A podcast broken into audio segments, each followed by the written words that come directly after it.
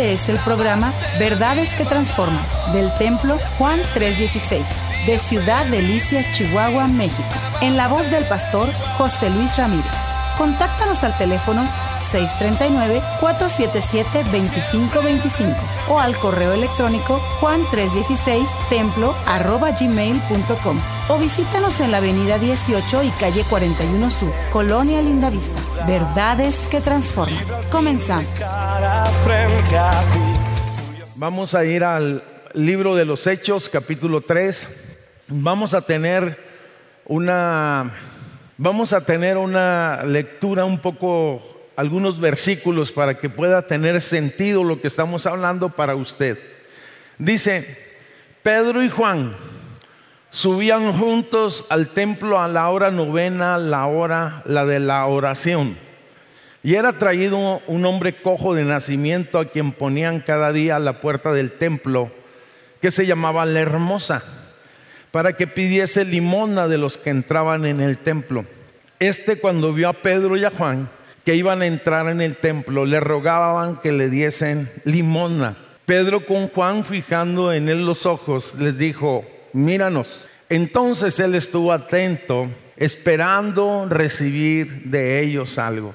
Mas Pedro dijo, no tengo plata ni oro, pero lo que tengo te doy en el nombre de Jesús de Nazaret, levántate y anda. Y tomándolo por la mano derecha le levantó y al momento se le afirmaron los pies y tobillos y saltando se puso en pie y anduvo y entró con ellos en el templo, andando y saltando y alabando a Dios. Y todo el pueblo le vio andar y alabar a Dios. Y le reconocían que era el que se sentaba a pedir limona a la puerta del templo, la hermosa, y se llenaron de asombro y espanto por lo que había sucedido. Y luego leo Hechos 17:6. Lo que sucedió en Tesalónica es una ciudad y la expresión de asombro de los tesalonicenses que decían, estos, o sea, los discípulos, estos que trastornan el mundo entero, también han venido acá. Puede sentarse, por favor. Le invito en esta hora para que veamos el libro de los Hechos. Es un libro que se encuentra en el Nuevo Testamento que ciertamente narra los inicios del cristianismo y de la iglesia. Yo quisiera que veamos el libro de los hechos con otra óptica y que veamos los efectos del mover de Dios, oye, por medio del Espíritu Santo, impactando a la iglesia. Ciertamente el libro lleva el tema o el título de Hechos de los Apóstoles, pero creo que realmente el título de ese libro debería de ser el libro de los hechos del Espíritu Santo. Hoy comenzaré este mensaje de una manera diferente. Primero me gustaría que examináramos el contexto, lo que está alrededor del texto, antes y después, y después ir al pasaje en particular. En el tiempo que sucedieron todo lo que aparece en el libro de los hechos, eran tiempos muy difíciles. Tal vez podemos pensar que los tiempos que estamos viviendo son tiempos muy complicados socialmente, moralmente, pero ese tiempo eran muy similares a los tiempos que hoy estamos viviendo. Primero, un mundo globalizado, vamos, había mucha comunicación entre el mundo conocido de aquel entonces. Dos, un mundo lleno de idolatría y paganismo amantes del pecado, con una espiritualidad libre de pensamiento que cada quien hacía lo que quería. Vamos, un comercio desarrollado entre los pueblos y las naciones y en el plano espiritual, desde luego una gran oposición contra todo lo que representaba fe o espiritualidad. Consideremos algunos de los factores contrarios que se enfrentaba la fe cristiana o los discípulos en ese momento podemos decir que Jesús ya no estaba con ellos. Jesús había muerto, resucitado y había sido ascendido a los cielos. Estaba con ellos espiritualmente, pero no estaba físicamente. Segundo, no había un liderazgo definido en la iglesia, una voz. Había solo ancianos que tenían injerencia o tenían sugerencias para el grupo de cristianos, pero no un liderazgo enfocado. No podemos decir que es Pedro, porque realmente Pablo tiene más presencia y tiene más liderazgo en el sentido general del Nuevo Testamento. Tercero, los discípulos venían de una crisis muy profunda. Algunos de ellos habían abandonado el ministerio después de que Jesús, vamos, había sido crucificado y después aún de que había eh, que aún había resucitado. Por lo tanto, ellos estaban como en un proceso de recuperación en el sentido ministerial. Tercero o cuarto, el gobierno romano, que era el que imperaba en ese entonces, veía a los cristianos como enemigos del sistema político y podemos decir que los cristianos no eran muy bien vistos. En fechas siguientes, oye, se desató una gran persecución y de hecho usted lo empieza a ver en Hechos capítulo 8. De ahí en adelante que eso fue creciendo con el tiempo cada vez más y cada vez más agresivo. En el sentido espiritual, los líderes religiosos de Israel, oye, se oponían a las enseñanzas del cristianismo y aquellos que abrazaban el cristianismo eran retirados o expulsados de las comunidades o de los pueblos aún cristianos, eran repudiados. Por lo tanto, el mundo en general estaba desbordado en, inmoralidad a todo lo que da. Se percibía un ambiente hostil y oscuro para el cristianismo y parecía muy difícil que el cristianismo pudiera subsistir y resistir todos los embates que estaba enfrentando. La escritura dice que donde abunda el pecado, sobreabunda la gracia. La realidad, oye, se pudiera decir que desde el punto de vista lógico y humano era imposible que la recién iglesia naciente pudiera sobrevivir. Pero no se trata de sistemas humanos, no se trata de sabiduría, no se trata de concilios o de organizaciones sino que la iglesia es la iglesia de Dios, quien la sustenta y quien la guarda es el Señor. Vamos, y hasta el día de hoy, a pesar de los sistemas políticos, de la oposición, de las tinieblas espirituales, la iglesia está de pie. Y la iglesia sigue caminando, y la iglesia sigue adorando, y la iglesia sigue exaltando el nombre del Señor. Nosotros somos testimonio de lo que estamos diciendo. Puedo decir cuando veo el libro de los hechos, el libro de los hechos es una historia de acción. Diga conmigo, acción. No sé si usted ha visto esa dinámica que existe, el efecto dominó que cuando se pone una ficha o se ponen muchas fichas, unas pegadas a las otras, y con tan solo se le dé un golpe a la primera, empiezan entonces a caerse todas aquellas, aquellas fichas. Cuando yo veo el libro de los hechos, veo un efecto provocado por el Espíritu Santo. Veo el que está atrás de todo este entorno, en esta esencia, realmente es Dios a través del Espíritu Santo y el Espíritu Santo es Dios. Veo a los creyentes, oye, en movimiento apasionados por Cristo en el libro de los Hechos. Veo a los creyentes apasionados por reunirse y glorificar a Dios y servir a Dios como usted y como yo. Veo ministerios en el libro de los Hechos Veo ministerios en movimiento por las calles, por las casas. Oye, y no solamente en el templo, porque en los últimos años la iglesia se ha vuelto especialista en el culto del templo. Y no estoy diciendo que sea malo, pero la realidad, cuando hay un mover del Espíritu Santo, las paredes no lo pueden contener y eso trasciende fuera de las paredes del templo.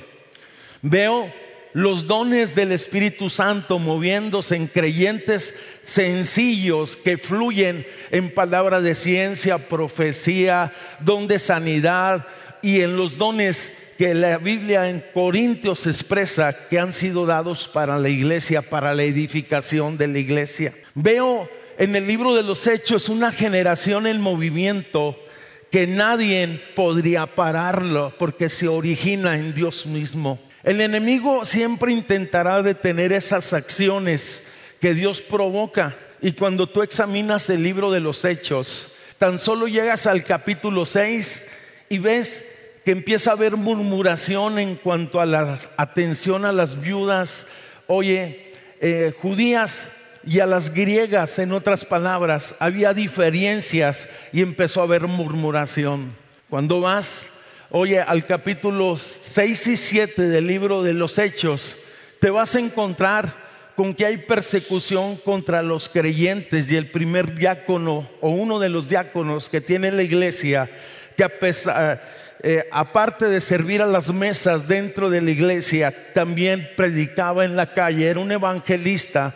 Me refiero a Esteban, que es apedreado y acusado públicamente, y Pablo entonces consentía, o Saulo de Tarso consentía en su muerte.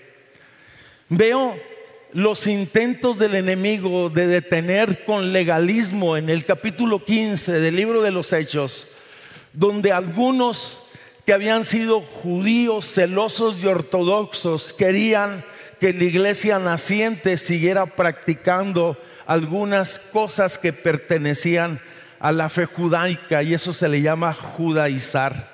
En el capítulo 4 veo persecución contra los creyentes, vamos, que son apresados, algunos de ellos, oye, y que Dios empieza a orar impresionantemente, entre ellos Pedro, veo un intento con decretos y órdenes de parte del gobierno que imperaba en Jerusalén, diciéndole a los discípulos, les prohibimos que prediquen y proclamen en el nombre de Jesús, oye, o hablen.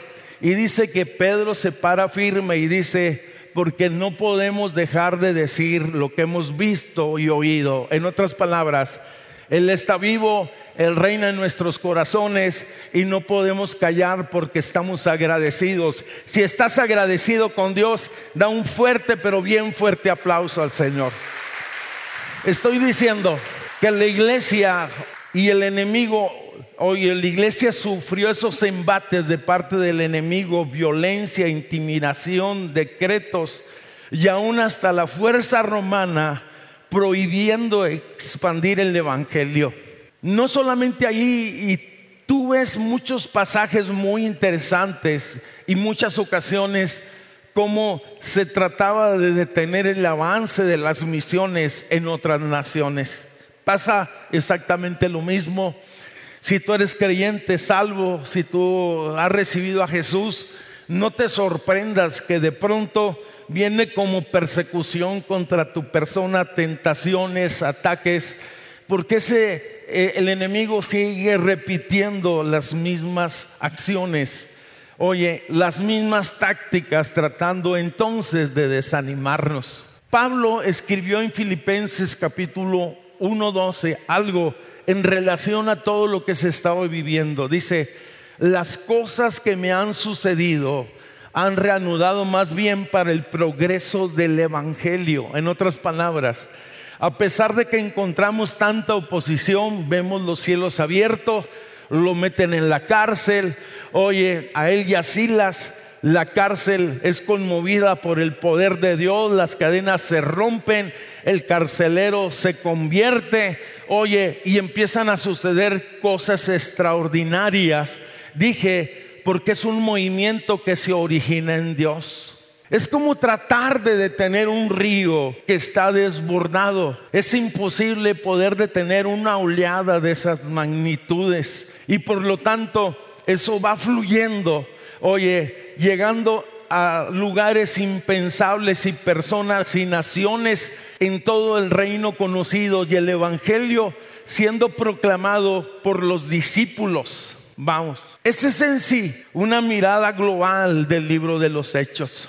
Quisiera hacer un cambio entonces de esa mirada global a lo particular y veamos los efectos. Fíjese lo que le estoy diciendo, veamos los efectos producidos por el mover de Dios entre los discípulos, en Pedro y en Juan en particular, pero también simultáneamente con otros discípulos. Ya entramos en el pasaje. Cuando vamos a Hechos capítulo 3, versículo 1, vemos que Pedro y Juan subían juntos al templo a la hora novena, la hora de la oración. El primer efecto que yo veo de este mover es que provocó una devoción verdadera entre los discípulos. Ya le dije que Jesús había muerto y resucitado y ascendido a los cielos y ahora estaban ellos. Le tocaba a los discípulos enfrentar el desafío de la proclamación, oye, y el establecimiento del reino de Dios. Y llama mi atención que ahora sí los discípulos no dormían, sino que oraban y velaban. Vemos a los discípulos congregándose en las casas, en el templo, oye, oye, y fuera del templo, teniendo tiempos de intimidad, en otras palabras, lo que provocó Hechos capítulo 2, la visitación del Espíritu Santo y el derramamiento del Espíritu Santo, es que provocó en ellos una devoción verdadera y un anhelo por estar cerca de Jesús. Y esta es una realidad. Y por eso vemos entonces a los discípulos siempre orando, porque dije que provoca esa oleada devoción verdadera, orando en cada momento clave de la vida de la iglesia y de ellos. Oraban para elegir a los diáconos, oraban cuando eran perseguidos y encarcelados oraban para establecer planes misioneros, oraban en los momentos de tribulación, cuando estaban siendo despojados. Vamos, la realidad, cuando tú ves Hechos capítulo 4, 31, este versículo es después de un tiempo de mucha presión y de persecución que ellos estaban teniendo. Dice, cuando hubieron orado, estaban los discípulos, había amenazas contra ellos. Cuando hubieron orado, el lugar en que estaban congregados tembló, dice, y todos fueron llenos del Espíritu Santo y hablaban con de nuevo la palabra de Dios. No estoy hablando de Hechos 2, no estoy hablando del derramamiento inicial del Espíritu Santo, estoy hablando de Hechos 4. En otras palabras, oye, ellos oraban porque había un cielo abierto, diga conmigo cielo abierto. Cuando hay un cielo abierto sobre la vida de los discípulos, nos es fácil orar. Cuando tenemos un cielo cerrado sobre nuestras vidas, nos cansamos, nos da sueño, vamos, nos sentimos fatigados, nos distraemos, pero cuando hay un cielo abierto sobre nuestra vida y tu vida, oye, pueden pasar los minutos, pueden pasar las horas y a lo mejor solamente surgen un par de palabras, Señor, te adoro, te exalto, te necesito, necesito de tu presencia, necesito de tu gracia. Y es una realidad, es una realidad. Oye, su presencia y su presencia llena nuestra vida. Ningún hombre, ningún hombre, ningún predicador, ningún apóstol, ningún misionero podrá ser más grande que su vida de oración. El líder que no ora está jugando a la religión. El líder que no ora está jugando a la religión. El pueblo que no ora está extraviado. Lo dijo un hombre llamado Leonardo Revengil. Es impresionante lo que antecede a un despertar espiritual. Es la oración. Y no es la llanta extra que traemos en nuestro equipaje de cristianos, que la sacamos cuando estamos en apuros, porque la oración produce intimidad. La oración hace presente a Dios. Ellos, los discípulos, perseveraban entonces y por eso es que vemos que buscaban la ocasión para orar y los vemos a Pedro y a Juan subiendo al templo tenían pasión por Dios. La prioridad era su presencia. Tenían hambre de Dios. Yo quiero repetir esto, tenían hambre de Dios. El problema en ocasiones es que nosotros como creyentes hemos perdido el apetito por Dios. Y por eso es que estamos débiles espiritualmente y vamos tropezando porque no estamos fortalecidos en Dios. Yo lo entiendo perfectamente, todo despertar espiritual o avivamiento se origina en Dios, pero debe de anhelarse, debe de buscarse. Pudiéramos decir más cosas en relación a esto, pero el segundo efecto que veo que provocó ese mover es provocó unidad entre los discípulos. 3.1 dice de hechos y subían juntos a la oración. Le quiero decir que ellos habían sido compañeros de pesca, habían sido compañeros o aliados en el discipulado por tres años junto con Jesús, Pedro y Juan pero ahora eran colaboradores, vamos, caminaban juntos. Y por cierto, que Pedro y Juan eran totalmente diferentes en cuanto a su carácter. Y la Biblia dice, podrán caminar dos si no juntos si no estuvieran de acuerdo. Había algo que los unía, es el vínculo del Espíritu de Dios y la visión que ardía y la misión que ardía en el corazón de ellos. La iglesia está compuesta de diferentes personas, de edades, de profesiones, no sé. Pero la realidad, estamos aquí porque Él nos ha unido y podemos decir que Dios ha sido bueno y somos parte del cuerpo de Cristo, somos parte de su iglesia. Hablando de ese efecto de unidad, Deuteronomio capítulo 32, versículo 30. Fíjese lo que dice. Uno hace huir a miles y dos hacen huir a diez miles. Vamos, si su roca no les hubiera vendido y Jehová no les hubiera entregado. Eso es lo que dice el texto completo. Se potencializa cuando dos creyentes caminan en unidad o la iglesia entiende el principio de la unidad cuando dejamos nuestras diferencias y nuestras preferencias personales, yo quiero ser muy claros, en ocasiones tenemos diferencias personales que no afectan la doctrina y en ocasiones nos aferramos a esa serie de cosas que son infantiles. Jesús lo dijo en otras palabras, otra vez os digo, Mateo 18, 19, que si dos de vosotros se ponen de acuerdo en la tierra, acerca de cualquier cosa que pidan, entonces les será hecho por vuestro Padre que está en los cielos. Y no solamente en la iglesia, mis amados, vamos, sino también en la casa. Oye, cuando nos ponemos de acuerdo con nuestros cónyuges, cuando nos ponemos de acuerdo con nuestros hijos, entonces alcanzamos bendiciones que son de parte de Dios, alcanzamos favor de Dios cambia el ambiente en la casa de un ambiente hostil a un ambiente de bendición. Estoy diciendo que la iglesia está desafiada a caminar en la unidad a pesar de la diversidad. Vamos, somos diferentes, pero estamos en un solo cuerpo. La iglesia puede caminar en unidad porque tenemos un mismo Señor, tenemos una misma fe, y tenemos un mismo bautismo, en otra y una misma esperanza. Por eso es que podemos hacerlo. En la iglesia la unidad es básica y la misión y visión para poder impactar entonces al mundo. Fíjese lo que dice Juan, palabras de Jesús 13:35. En esto se conocerán que son mis discípulos si tuvieran amor los unos para con los otros. Es importante entender estos principios.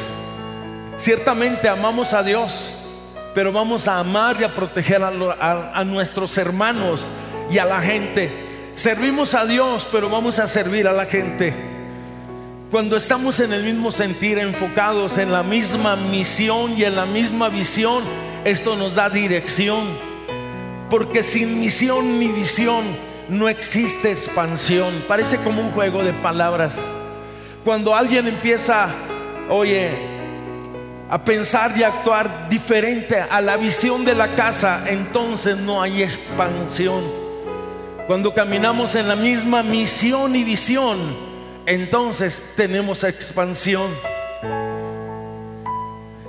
Todo lo vivido durante estos últimos tiempos, meses, pasamos por esa pandemia que fue muy prolongada y tuvimos tiempo entonces para meditar muchas cosas.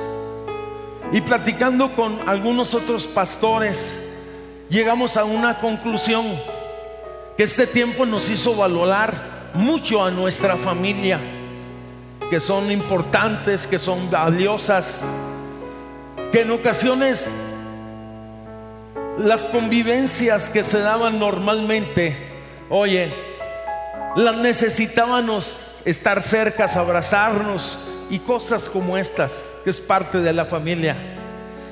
Pero también entendimos que la iglesia juega un papel determinante para que pueda sostener a la familia y que la iglesia tiene que caminar bajo estos principios de unidad. Vamos, es interesante. Ellos, Pedro y Juan, caminaban en esa misma dirección, con esa misma motivación. El tercer efecto que yo veo que produjo el Espíritu de Dios en la vida de los creyentes es que provocó un despertar o un rompimiento espiritual a través de ellos. Se lo voy a repetir. Provocó un rompimiento espiritual o un despertar espiritual a través de ellos donde ellos se movían. Los discípulos actuaban dentro y fuera del templo causando una revolución donde ellos se movían. La bendición estaba en sus vidas. El poder estaba en sus vidas. Simple y sencillamente, oye, era Dios respaldando su palabra y respaldando esos ministerios. Donde ellos se movían, sucedían cosas. Por ejemplo, cuando tú vas al libro a Hechos y ves la historia de Éfeso, una ciudad pagana, inmoral, la visita de Pablo en esa ciudad causó tanta conmoción y ahí había un culto a Diana, diosa de los, de los efesios, que el culto a esa Diana que imperaba en todo el Asia estuvo a punto de venirse al piso. De tal manera que los que vivían de hacer dioses y templecitos de la diosa Diana se preocuparon y dice que hicieron como una protesta contra los misioneros y y dijeron, grandes Dios, la diosa Diana de los Efesios. Se, se casi la oración por causa del testimonio y dice que Dios hacía milagros extraordinarios a través de la vida de los apóstoles, en el caso particular de Pablo.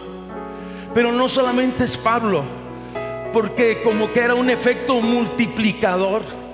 Pablo en Efesio Felipe, oye, entre los samaritanos, y hay veces nosotros leemos samaritanos, recuérdese que samaritanos y judíos eran, vamos, no se veían muy bien, y vemos a este judío evangelista predicando en Samaria y Dios respaldándolo con señales, prodigios y maravillas.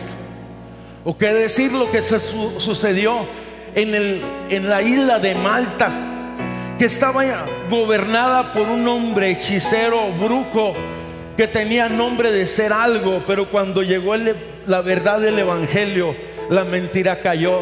Porque el Evangelio es poder, el Evangelio es liberador, el Evangelio es vida, el Evangelio es del cielo, son las buenas nuevas. Y si estás de acuerdo conmigo, dale un fuerte, fuerte aplauso al Señor. Se le acabó el poder al brujo que terminó simpatizando con el Evangelio y dijo, yo quiero de ese poder que ustedes tienen. La gracia y el poder de Dios se veía, oye, cuando ellos ponían sus manos sobre los enfermos y estos sanaban y los que estaban poseídos eran liberados. Es impresionante. La iglesia nace, oye, en un ambiente poderoso donde las señales, sanidades y liberaciones eran comunes y los dones del Espíritu Santo operaban libremente. Pablo escribe algo en Primera de Corintios 2:4.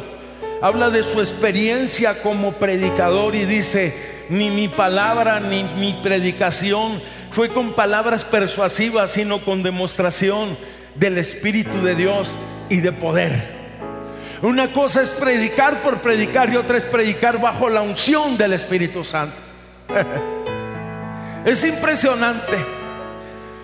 Fue tan impresionante el impacto que empezó a, pasar en las ciudades y en los pueblos, que cuando los discípulos llegaron a Tesalónica, dice 17:6, los hombres de Tesalónica, los que tenían injerencia o potestad, oye, sobre esa ciudad decía, estos que trastornan al mundo entero también han venido acá.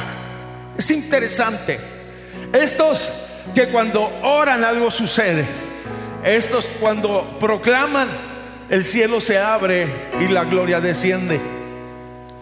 Dios es el mismo de ayer y hoy, no ha cambiado. Y el Espíritu de Dios anhela una iglesia que sea llena y que esté abierta a recibir los dones y la gracia de Dios. Creo que Dios sigue usando gente ordinaria para hacer cosas extraordinarias. Veo, y con dolor se lo digo, que tal vez en este tiempo estamos teniendo mucho auge de lo oculto, de lo falso. Oye, porque digo con tristeza, posiblemente la iglesia está débil espiritualmente y no está impresionando al mundo, sino el mundo está presionando a la iglesia. La religión tiene un Cristo histórico, la iglesia tiene un Cristo vivo. Qué impresionante es esto. Yo le tengo buenas noticias en este sentido. Porque podemos centrarnos y decir fue Pedro, fue Juan, vamos, Pedro o algunos de los discípulos. No, fueron parte de ese efecto dominó que Dios y obró entre las naciones.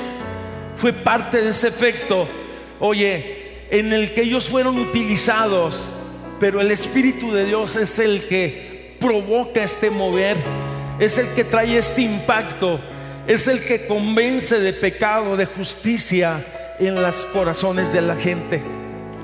Le quiero decir que los dones no son el fin, solo un medio para alcanzar un propósito. Las señales y milagros, dice, estas señales seguirán a los que creen y las señales muestran a algo y a alguien y es a la persona de Jesús. Estas señales, dice, seguirán a los que creen. Los creyentes que creen echarán fuera demonios y pondrán sus manos sobre los enfermos y estos serán sanos. Recordemos algo. La iglesia es una entidad espiritual. No es un club social, mis hermanos, donde yo soy un socio más. No, es una, vamos, una entidad espiritual donde soy edificado, donde soy capacitado. Cuando estamos hablando de estos temas, este es el fin, que usted y yo crezcamos en el conocimiento de Dios, que nos ejercitamos en los dones, oye, que Dios ha dejado y que conozcamos la riqueza de nuestra herencia en Dios. Debemos de entender que la iglesia es la embajada de Dios en la tierra y usted es parte de esa embajada y Dios quiere usarlo para gloria de Dios Padre. Nos vamos al pasaje que hemos tomado, Hechos capítulo 3, versículo 1 en adelante, me lo puede poner y lo vamos a ir leyendo. Pedro y Juan subían juntos al templo a la hora de la oración. Seguimos. Y era traído un hombre cojo de nacimiento a quien ponían cada día a la puerta del templo. La primera pregunta es, ¿por qué no lo metían al templo? Porque en el templo no estaba pasando nada. En el templo había una buena religión, pero no estaba sucediendo nada. Aquel hombre lo traían al templo, vamos, para que pidiese ayuda o limona en la puerta del templo. En otras palabras, cada día. Dice, cuando este vio a Pedro y a Juan que iban a entrar en el templo, él dirigió sus ojos a ellos y rogaba que les diese ayuda. Él estaba pidiendo dinero. Sé que me están viendo personas que a lo mejor vienen por alguna necesidad. Dios está más interesado, oye, en que solucionar tus problemas económicos o emocionales, sino rescatarte, salvarte, perdonarte, darte vida eterna, darte una vida abundante. Ese es el plan y el propósito de Dios. Extendieron este hombre sus manos a Pedro y a Juan y le decía, denme una ayuda. Y dice Pedro con Juan, fijando los ojos en él, dijo una expresión que es muy interesante y desafiante. Dijo, mírame. Cuando nosotros andamos ahí medio tibiezones y que estamos hablándole a alguien, le decimos, no me mires a mí, mira a Dios, Él es bueno, Él no te falla. ¿Y sabes por qué le decimos? Porque nos sentimos faltos y nos sentimos incompletos e incompetentes. Él les dijo, mírame. Y yo, y yo sé a qué se refiere al decirle, mírame. Yo te quiero compartir algo más de lo que tú necesitas. Entonces él estaba atento, esperando recibir algo. Y él le dice, Pedro y Juan, no tengo plata ni oro, pero lo que tengo te doy. Y aquí hay una verdad impresionante.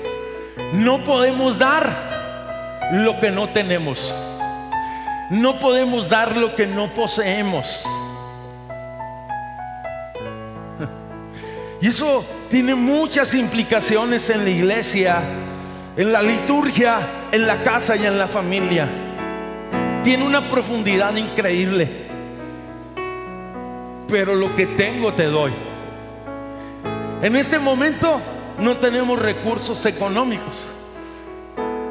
Vamos, pero te comparto algo más que es más valioso que lo que te pudiera dar. Le dice en el nombre de Jesucristo de Nazaret, para que no se pierda y que haya claridad que es en el nombre de Él. No lo hizo en el nombre de Pedro, en el nombre de Juan, en el nombre de María. No, señores. Es en Jesús.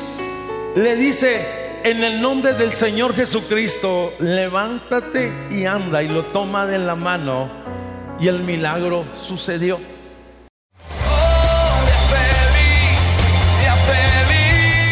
Este fue el programa Verdades que Transforman del Templo Juan 316 de Ciudad Delicias, Chihuahua, México. En la voz del pastor José Luis Ramírez. Contáctanos al teléfono 639-477-2525 o al correo electrónico juan316 templo arroba gmail.com o visítanos en la avenida 18 y calle 41 Sur, Colonia Lindavista. Verdades que Transforman.